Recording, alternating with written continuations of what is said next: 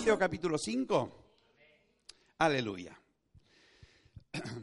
Jesús está hablando, sabemos, desde que hemos visto Mateo capítulo 5, verso 1, está hablando a sus discípulos, está entrenando a sus discípulos.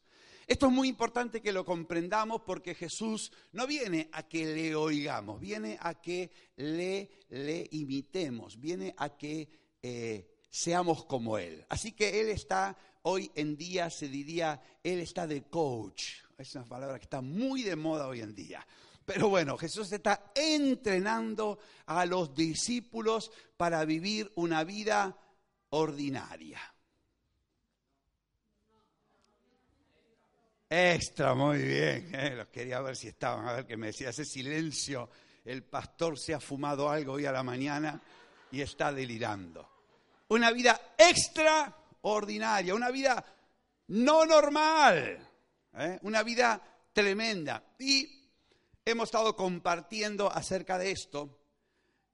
Y hoy vamos a leer Mateo 5.3 en adelante, pero te quiero dar el resumen del mensaje, para que si alguien te pregunta, oye, ¿qué se predicó el domingo? Tú se lo sueltes con toda autoridad. Y el mensaje de hoy es el siguiente. ¿Estás preparado? ¿Estás preparada? ¿Are you ready? Ok, algunos saben inglés. Escucha, mírame, mírame por un momento. El mensaje es este. Tu influencia es excelente. como te cuesta creerlo, dile al que está a tu lado, tu influencia es excelente. Aleluya. Aleluya. Ahora, si tienes dudas, sé sincero y le dice al que está a tu lado, me cuesta creerlo, pero creo que cuando el pastor termine me lo voy a creer.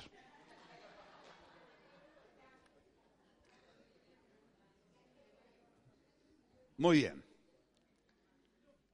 ¿Cuántos quieren saber por qué tu influencia es excelente? ¿De verdad que lo quieres? Vamos. Jesús dijo en Mateo 5:13, vosotros, ¿cuántos vosotros hay aquí? Me alegro. ¿Eh? Vosotros sois, ¿qué cosa? La sal de la tierra. ¡Qué tremendo! Vosotros sois la sal de la tierra. No dijo seréis, no dijo algún día, quizás, puede ser. No, dijo vosotros sois, sois, es una cuestión de identidad, es una cuestión de realidad. Sois, no dijo llegaréis a ser, esto es muy importante, sois la sal de la tierra. La sal de la tierra. Hoy en día la sal no tiene buena prensa. Bueno, ¿por qué? Por los abusos que hay con la sal, porque hoy te meten sal como por un tubo. ¿eh? Aún en el tubo de pasta de diente hay sal. Y entonces, claro, evidentemente los médicos tienen que alertar sobre el consumo desmedido de sal. Y por otro lado, Jesús estaba hablando de la sal, la sal marina, la sal natural. La sal que consumimos viene muy tratada, viene con tanto que pierde muchos nutrientes. Pero si tú lees la sal en cantidades moderadas, la sal buena, es necesaria para el organismo.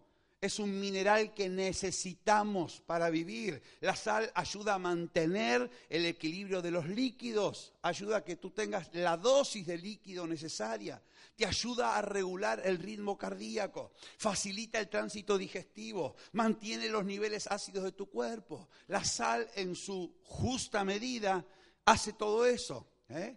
Cierto que algunos de ustedes están con dieta baja en sal porque por algún problema, pero estamos hablando de lo normal. Y en el mundo antiguo la sal era muy valiosa, tan valiosa que hasta te pagaban el sueldo con sal. De ahí viene la palabra salario.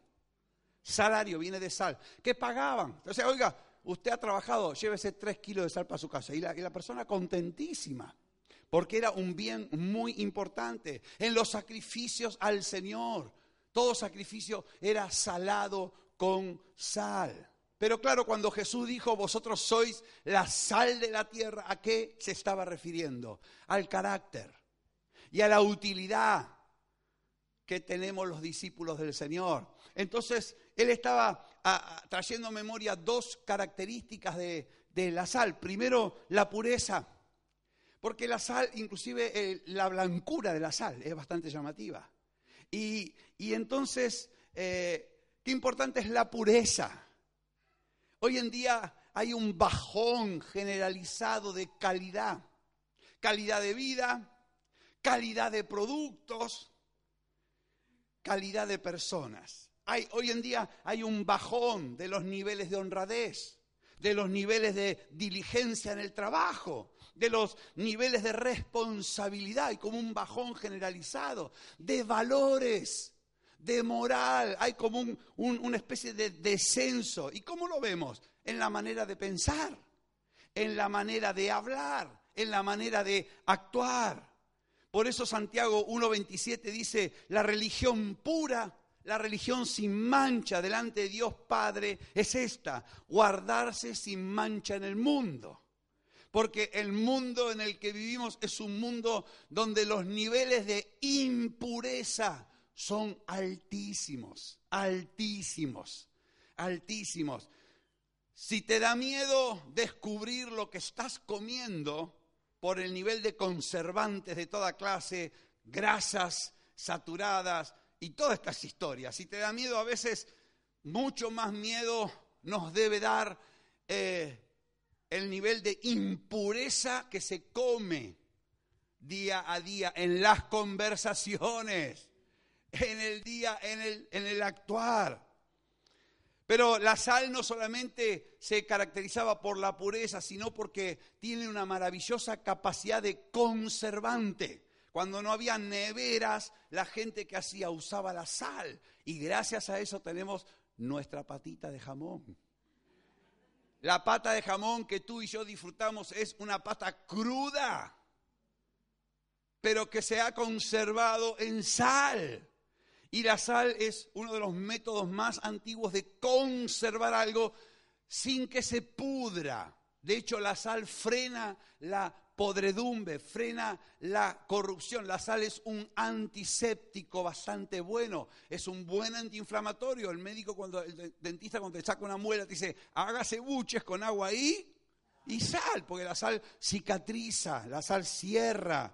Así que la, eh, la, Jesús dijo, vosotros sois la sal del mundo. Y dijo, porque vosotros tenéis pureza y tenéis la capacidad de detener, de frenar, de impedir la corrupción natural, la podredumbre natural de, de los cuerpos vivos. Y fíjate que dice la Biblia, ¿no? Hablando de las conversaciones, dice, las malas conversaciones corrompen las buenas costumbres, pero sea tu palabra siempre con gracia, sazonada con sal, para que sepas cómo hablarle a cada uno. Así que el Señor dice, oye, si tú eres sal, ponle sal a lo que dices, porque la sal va a aportar. ¿Va a aportar qué? Pureza. ¿Va a aportar qué? Preservación. Va a frenar, va a detener la corrupción de este mundo. La corrupción que muchas personas tienen en su forma de ser o decir. Jesús dijo, si la sal se desvaneciere, ¿con qué será salada? Y ahora Jesús dijo otra cosa importante, si la sal se desvanece, ¿qué vamos a usar en vez de sal? Porque no hay nada que haga el efecto de la sal, sino la sal. Es decir, si la sal no es sal, pues realmente no sirve para nada. Y dijo, para ser echada fuera y hollada por los hombres. Y esta imagen es porque dicen que en los hornos ponían una capa de sal porque la sal ayudaba a guardar el calor. Pero claro, la sal se iba cocinando, cocinando tanto que finalmente ya no era sal, eran cenizas, y entonces se tiraba delante del horno. Es la imagen que Jesús usa, pero lo que está diciendo Jesús es, vosotros sois la sal del mundo y no hay nada que os reemplace. No hay nada que os reemplace. ¿Cómo sufren los que no pueden ponerle sal a la comida? Uf, es un sufrimiento. Bueno, hay, alternativas, se le puede poner ajo, pimienta, qué sé yo, hacer un, chimichurri ahí. Pero no hay nada como la sal para darle gusto a una comida, no hay nada realmente. Esto es. Y, y Jesús dijo: Mira, Vosotros sois la sal, no hay otra alternativa. No hay una sal sintética. Mira, al azúcar le ha salido la sacarina, pero a la sal no le ha salido la, la salina. Vosotros sois los que aportáis pureza, los que aportáis preservación. Vosotros sois un freno para la corrupción de este mundo. Y por eso Jesús habló. Ahora, ¿sabes una cosa? Cuando Jesús dijo si la sal se desvaneciere, realmente la sal nunca pierde su sabor. Nunca pierde salinidad. Entonces, ¿qué quiso decir Jesús con que la sal se desvanezca? Bueno, sabes que la palabrita esta me gustó mucho, esta palabra desvaneciere, que significa insípido. Lo contrario a lo salado es lo insípido, no lo dulce. Y Jesús dijo, ay, si un cristiano se vuelve insípido. Qué terrible. Porque su naturaleza es ser salado. Tenemos una expresión en español que es saleroso. ¿Y de qué hablamos, Juan? Si esta persona tiene algo, ¿no? Tiene, tiene, da, donde está el ambiente cambia. Y, y yo creo que si Jesús hubiera sido andaluz, hubiera dicho, vosotros sois salerosos. Pero bueno, era judío, era un límite que él tuvo en ese tiempo. Pero sabes que esta palabra desvanecerse, además de hacerse insípido, significa volverse simple. Volverse simplón, no simple, simplón. O sea, no entiendo nada.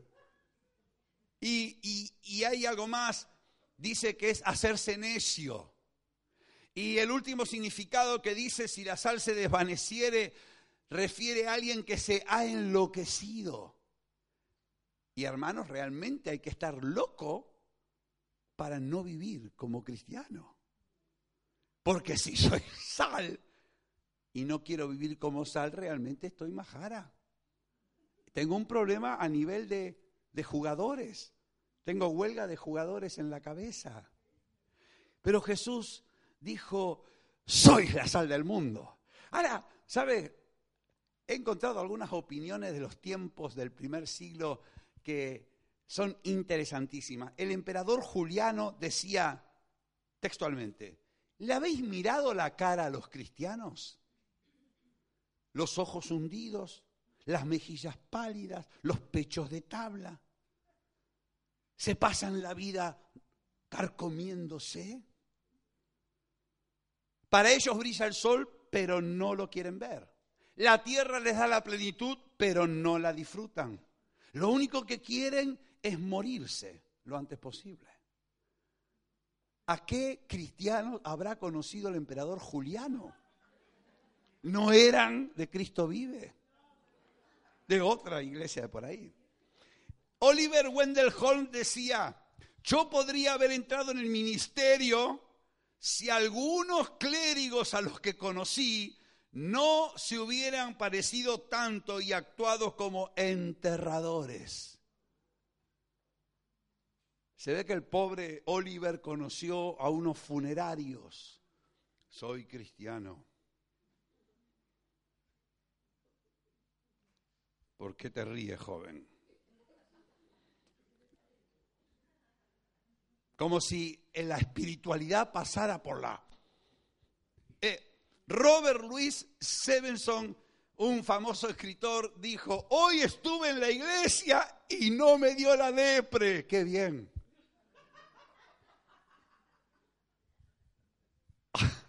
Entonces, el mundo tiene derecho a descubrir que los cristianos somos la sal del mundo. El mundo tiene necesidad.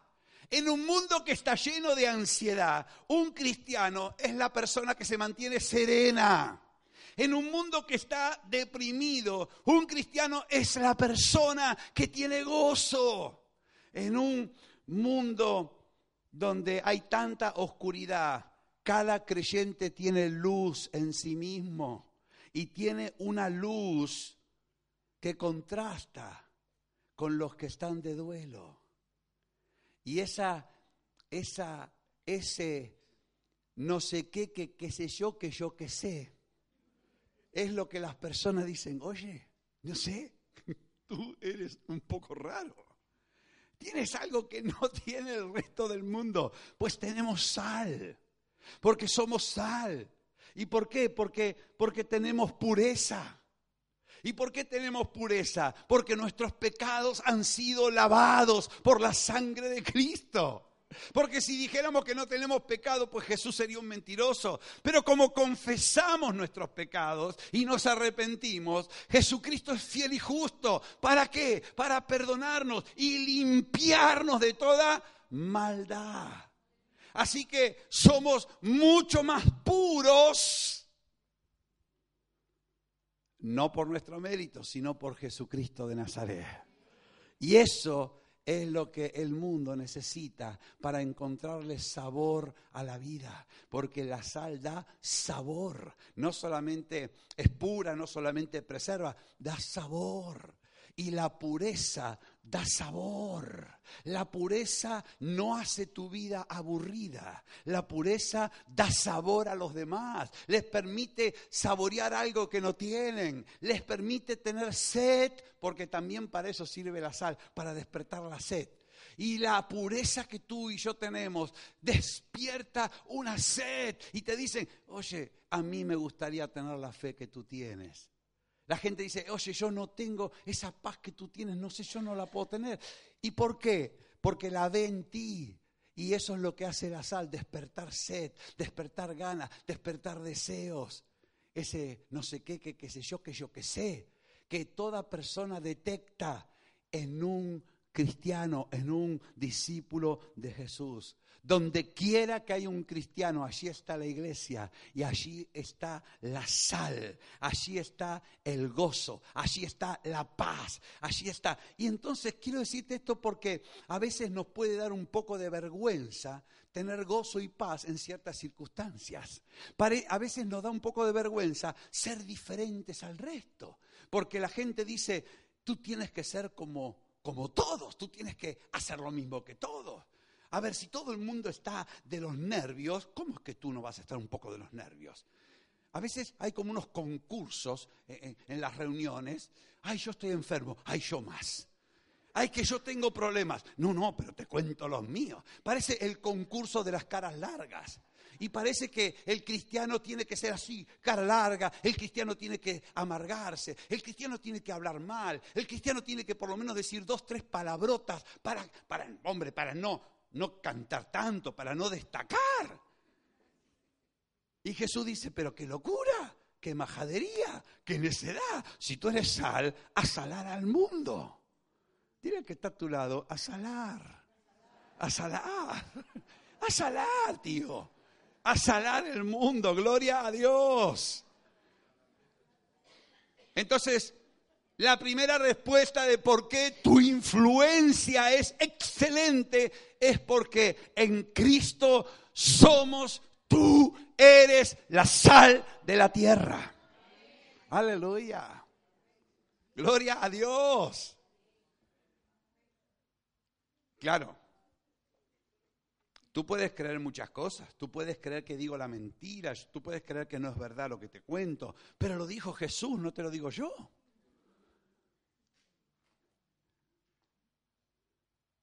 Qué tremendo.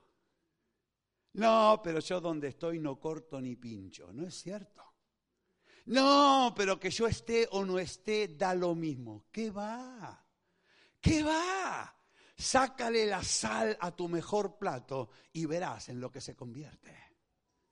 Pero ese toquecito de sal, mmm, qué bueno que está. Aleluya. Aleluya. Lo único importante es no, no tapes herméticamente el salero. ¿Sabes? Hay que dejar que la sal salga en su medida justa. Segundo, Jesús dijo en Mateo 5:14, porque los discípulos yo creo que estarían como nosotros, pensándosela. No sé, que yo sea sal, mm, no sé, No sé. Para mí que yo soy el aguafiestas. Entonces Jesús dijo, vosotros sois la luz del mundo. Toma castaña y otra más. Vosotros sois, esto es tremendo, porque sabes que los judíos decían que Jerusalén era la, luz de Israel. Y decía que los grandes maestros eran como lámparas, eso más o menos tenía idea. Pero Jesús dijo, yo soy la luz del mundo. El que me sigue no andará en tinieblas. Y ahora Jesús le dice a los, a los discípulos, vosotros sois, sois la luz del mundo. ¡Qué maravilla! No dijo que tienes que llegar a ser, sois. Me gusta esto, sois. No si se esfuerzan mucho, si se portan bien. No, sois, sois. Es tu ADN, es tu identidad, sois. Eres. ¿Desde cuándo? Desde que Cristo la luz vino a tu vida. Aleluya. Es cierto que algunos nacemos oscuros y otros nacemos en oscuridades. Pero desde que Cristo amanece en nuestro corazón, desde que Dios resplandece en nosotros, desde el día que recibimos a Jesús, desde el día que nacemos de nuevo, la luz de Jesús viene a mi vida y me convierto en luz del mundo. Es como si me hubiera tragado una lámpara LED. Es como si me hubiera tragado 300 luciérganas y la panza me hiciera blup. Somos la luz. Somos la luz. Desde que Cristo viene a tu vida, tú te transformas en una lámpara con patas.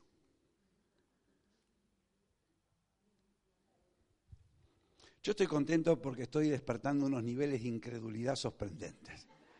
Si pudiera proyectar una foto de vuestros rostros, me están mirando diciendo, ¿qué dice?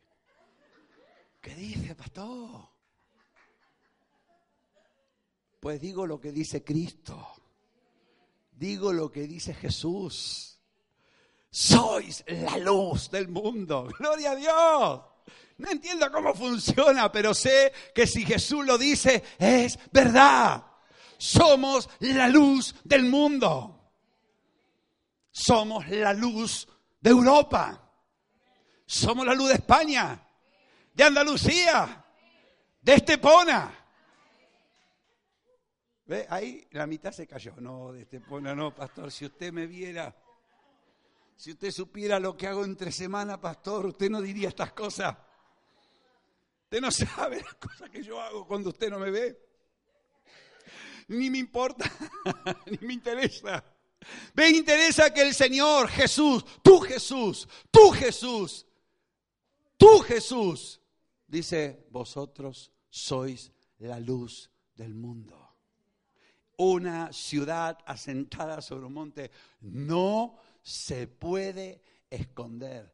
No se puede tapar el sol con un dedo. No se puede impedir esta verdad. No se puede impedir esta verdad. ¿Sabes? Segunda Corintios dice que el Dios de este siglo cegó el entendimiento de los incrédulos. El diablo ciega tus ojos por tu incredulidad para que no te resplandezca la luz del Evangelio de la gloria de Dios en la faz de Jesucristo. Así que el trabajo del diablo en este preciso instante es, no lo creas, no te lo creas, no es como dice, no, no es así. No vayas a creer en esto, por favor. Porque si el día, el momento, el instante que tú crees que eres la luz entonces la luz empieza a manifestarse en tu vida y el diablo odia la luz porque él se mueve en las tinieblas, él se mueve en lo escondido, él odia la luz, odia porque él se mueve, su terreno son las tinieblas, su terreno es la ceguera, puede manejar tu vida, mi vida si yo estoy ciego, te puede manejar y tu incredulidad te ciega, pero el Espíritu Santo es más fuerte que Satanás y Él viene a abrir los ojos de los ciegos para que tú veas, para que yo vea, para que yo crea que somos la luz del mundo, somos la luz del mundo, somos la luz del mundo, somos, somos, somos, somos, somos. De nacimiento nuevo, somos la luz del mundo. Aleluya. Oh, esto es tremendo. Las tinieblas no pueden contra la luz. Sabes que en las guerras se le aconseja a los soldados no fumar, no por una cuestión de cuidar la salud, sino porque la lumbre de un pitillo puede ser vista a kilómetros en plena oscuridad y guía el disparo del arma que lo va a matar. Por eso los soldados ves que se pintan de betún la cara para que el resplandor no delate su presencia.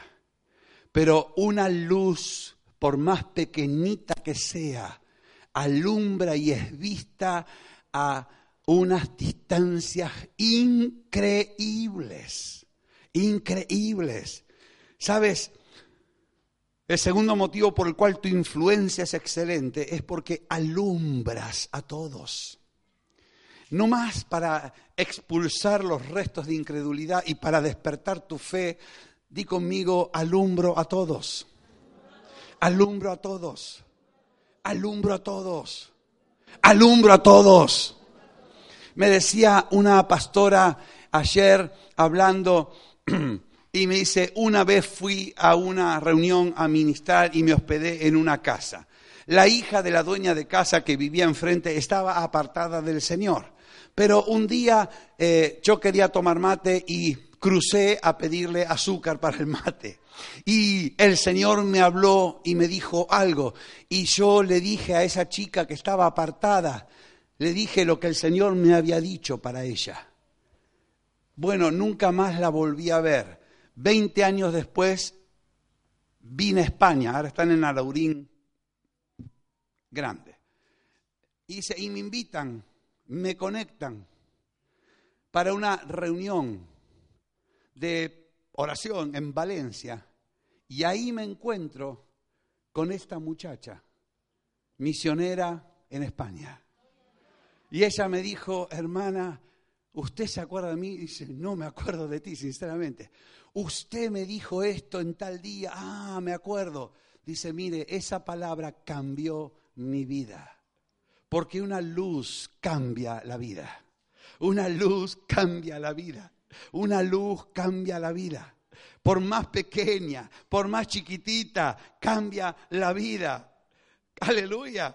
Y sabes que tú, todos lo sabemos, ¿para qué están las luces? Bueno, están para alumbrarnos. Y eso es para lo que tú estás en esta vida, para alumbrar a los demás. Eso es la función que tú y yo tenemos alumbrar, alumbrar. Ahí donde estamos. ¿Y para qué sirve alumbrar? Bueno, sirve para que la gente vea el camino, vea el camino. Sirve para guiar, sirve para guiar. Cuando voy por la autovía me alegro que en los accesos de la autopista te ponen esos carrilitos de colores con lucecita, entonces tú sabes por dónde ir. Me alegro. Si no estuviera eso, ¡puf! Me perdería. Pero sabes, la luz está para alumbrar y para ser vista. Alguien dijo una vez, no existen los discípulos secretos. ¿Por qué? O el secreto acaba con el discípulo o el discípulo acaba con el secreto. No puede ser agente del recontraespionaje indefinidamente. En algún momento hay que declarar quién eres para alumbrar, para que te vean. No tiene nada que ver con el figureo, el postureo, no tiene nada que ver, tiene que ver con que la luz está para alumbrar, la luz está para que la vean. La luz está para alumbrar, por eso el Señor pone la luz en lugares visibles.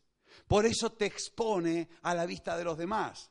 Por eso Esther, si te acuerdas de Esther, Esther que era una nadie, una desconocida, ella de pronto vino y ocupó el lugar de reina. Y cuando en un momento la oscuridad vino sobre el pueblo de Israel, Mardoqueo le dice, Esther, piénsate bien lo que vas a hacer. Porque para algo has llegado al reino, para alumbrar, para traer luz y alegría. La luz generalmente trae mucha alegría. Mira, la luz está para guiar. Y esto es importante porque, eh, bueno, yo no sé si hiciste la prueba, yo una vez la hice, iba en un camino de noche eh, sin luna y apagué las luces del coche. No te lo recomiendo. No te lo recomiendo. Entró un miedo. Voy, me voy a dar un tortazo, voy, a, voy al arcén. Porque la luz te guía, la luz te muestra por dónde caminar. Y sabes una cosa, que un cristiano le indica un camino a los demás. Por ejemplo, hay un grupo de gente, un grupo de colegas, y dicen, vamos a hacer algo, algo malo, ¿no? Algo malo. Y entonces uno dice, perdón, no cuenten conmigo para eso. Si alguien se levanta y dice, no, tío, perdona, somos amigos, pero en eso no entro, es probable que alguien más diga, oh, no, no, tampoco, no, la verdad que no es lo mejor. Y es posible que varios no hagan lo que el grupo propone. Y es posible que todo el grupo cambie de opinión, porque alguien dijo, mira, no, no cuentes conmigo. Alguien muestra el camino, alguien muestra lo que hay que hacer, alguien muestra lo que es correcto, alguien muestra lo que es honesto, alguien muestra lo que le agrada a Dios, alguien tiene el valor de decir, mira, escucha, por ahí no. Así que tenemos que estar dispuestos a marcar un camino. Tenemos que estar dispuestos a mostrar que por ahí sí, por ahí no. Tenemos que estar dispuestos a advertir porque la luz también sirve para advertir, ¿sabes? Hay luces que sirven para no te metas ahí. Hay luces que sirven cuidado, acá hay peligro. Por ejemplo, la luz roja de un semáforo te dice, chico, no te metas porque te vas a dar un leñazo. Detente. ¿Eh? No solamente que te pueden meter una multa, detente porque te van a arrasar. Y sabes que el creyente somos luz para que nos vean, somos luz para guiar y somos luz para advertir. Y esto hay que hacerlo con cuidado, por supuesto. No somos los, los policías ni los guardias civiles, no es nuestra función, pero sí que estamos para advertir, con cariño, con amor, con sabiduría, de una forma que no haga más daño. Pero hay que advertir. Qué terrible que alguien venga y te diga, después de haber experimentado una, crisis, ¿por qué no me lo advertiste? ¿Por qué no me dijiste nada? Si veías que esto iba a terminar mal, ¿por qué? ¿Por qué no me dijiste nada? El cordial consejo del amigo alegra el corazón del hombre. Y el creyente es luz porque el creyente alumbra, el creyente guía, pero también advierte, mira, no, no es buen camino ese. Tú eres libre de hacer lo que tú quieras, obviamente, pero oye, por ahí las cosas van a salir mal, las cosas... Y hace falta, hace falta hombres y mujeres que adviertan a los demás. ¿Por qué no consumir drogas? Porque las drogas esclavizan. Más allá del primer momento que puede ser un poco más bonito o menos, después crean dependencia.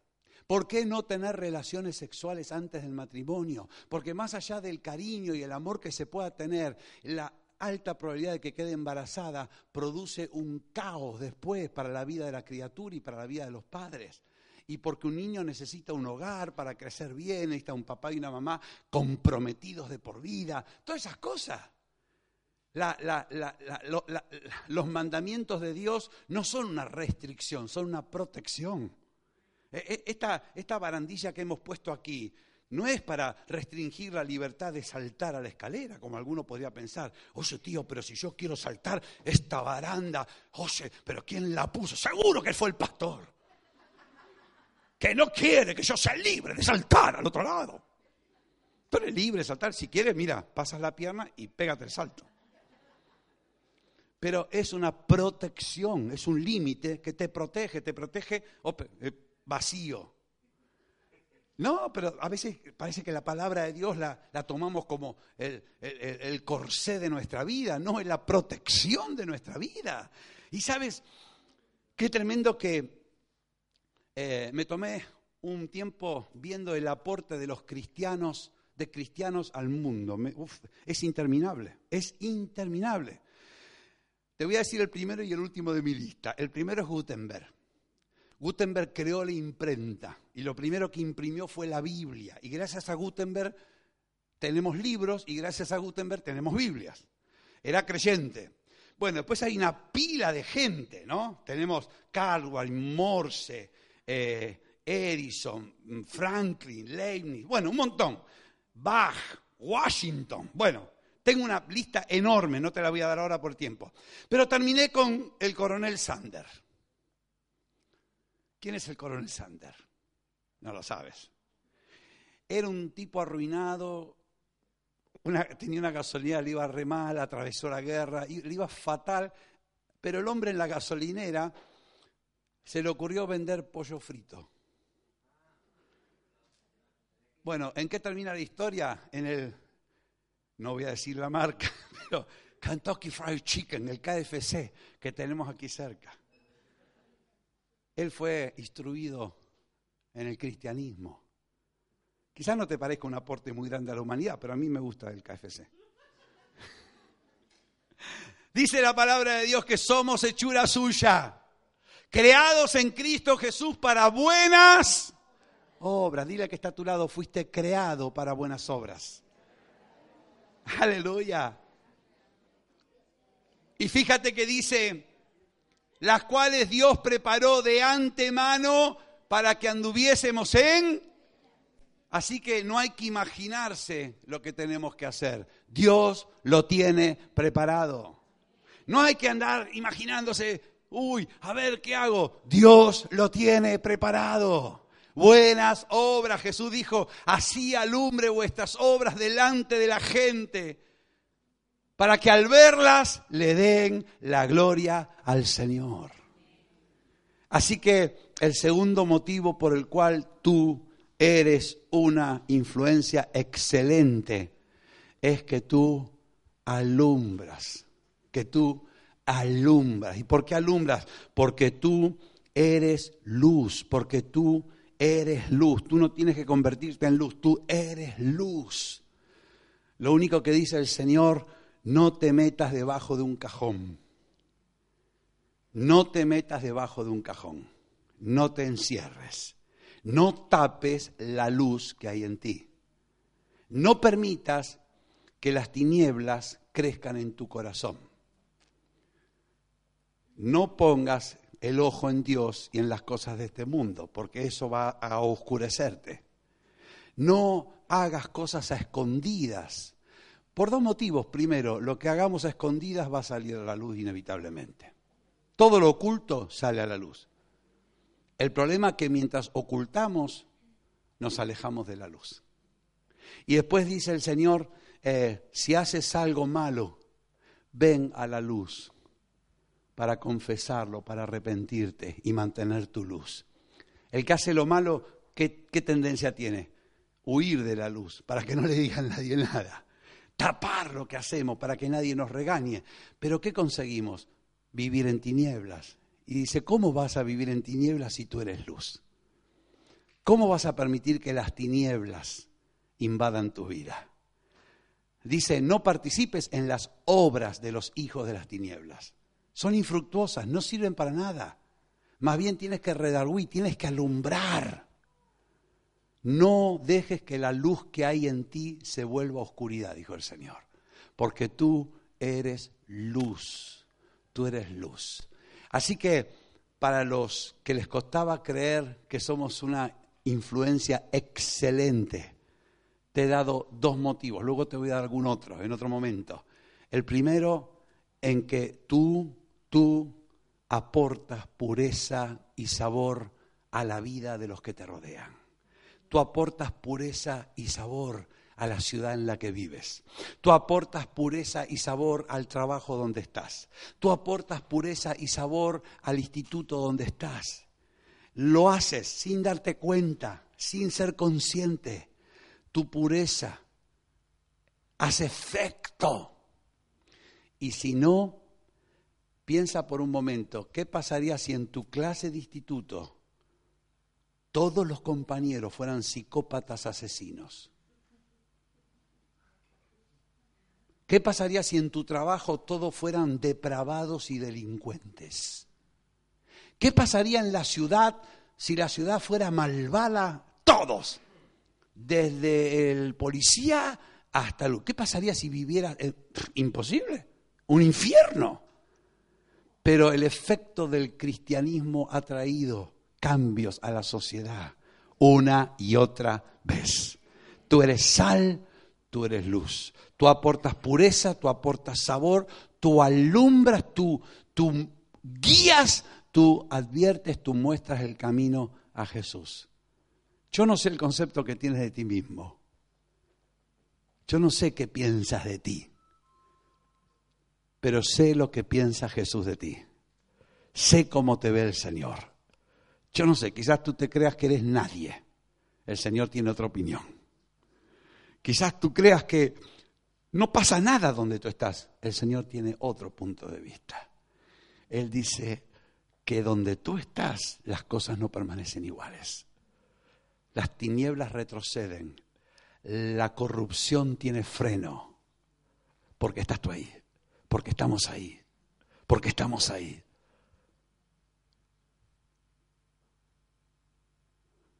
Por la bendición de las personas rectas, la ciudad es engrandecida.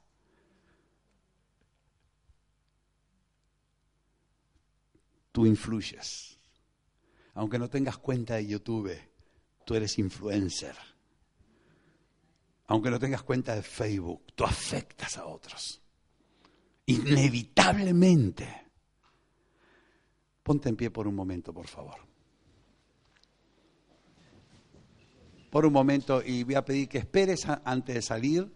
Si tienes alguna necesidad fisiológica urgente, aguante un minuto, por favor. Porque de todo lo que hemos hablado, este es el momento más importante. Quiero invitarte a cerrar tus ojos donde estás. Por un momento. Y responder estas preguntas. ¿Qué piensas acerca de ti misma donde tú estás? ¿Qué piensas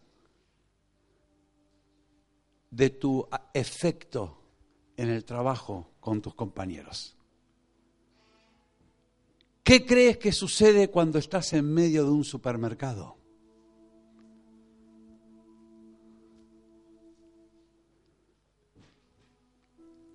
El día que dejes de estar en la tierra, ¿qué pasará contigo?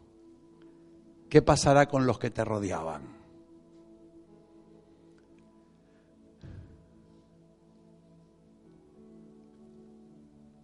podemos ver la importancia que tenemos. Podemos creer en que somos importantes porque afectamos la sociedad.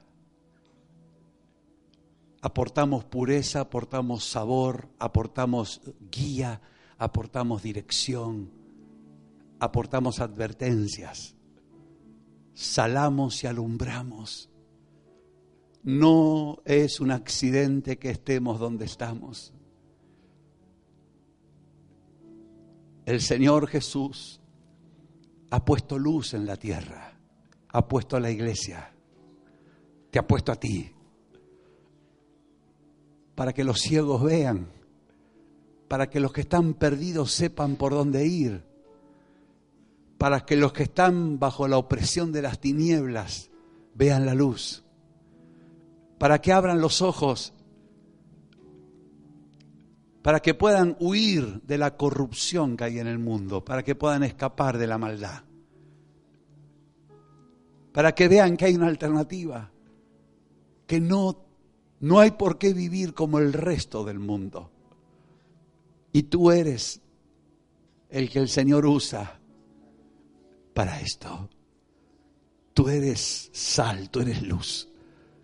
Cuando Cristo está en tu vida, te conviertes en esto. Por un momento mientras estamos pensando, quizás alguno de los que estamos aquí necesita dar la bienvenida a Jesús en su vida.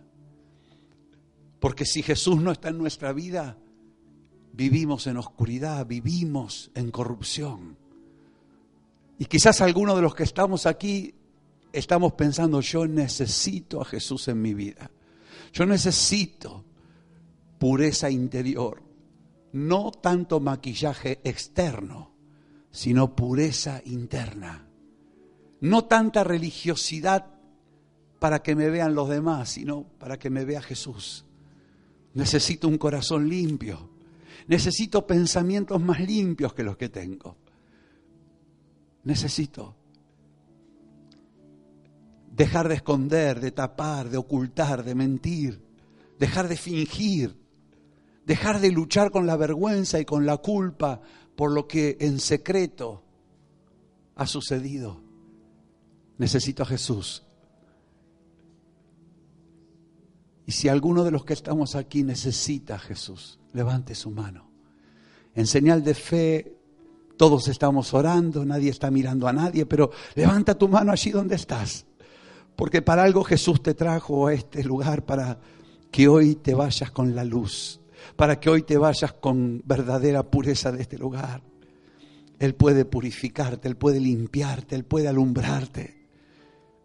Él puede sacarte de las tinieblas, del engaño, de la frustración, de la perdición, de la condenación.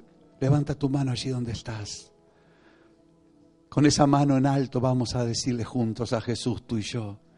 Yo te invito a decir conmigo estas palabras, Señor Jesús, tú eres la luz del mundo. Señor Jesús, yo necesito luz en mi vida.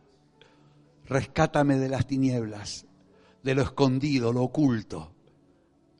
Perdóname todos mis pecados.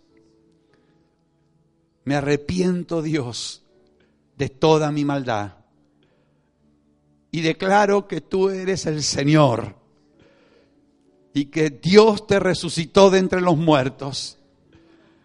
Dame un nuevo nacimiento y enséñame a vivir conforme tu palabra.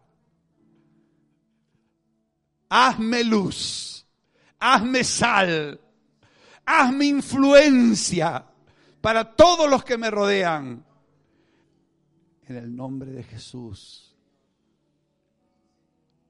Amén. ¿Qué te parece si le damos las gracias a Jesús? ¿Qué te parece si le damos la gloria a Jesús? ¿Qué te parece si le damos las gracias, la gloria, la honra por hacernos luz, por hacernos sal, por hacernos de bendición para otros, por hacernos de influencia excelente para otros? Aleluya. Lo último que quiero decirte, créetelo. Sé que lo que he dicho cuesta que nos lo creamos, pero créetelo, créetelo. Y vas a actuar en consecuencia. Tus obras van a cambiar. Y vas a comprender hasta qué punto influencias en otros, aunque no te des cuenta. Hasta qué punto bendices a otros, aunque no te des cuenta. Eres luz, eres sal con Jesús no te escondas, no pierdas nunca tu sabor. En el nombre de Jesús.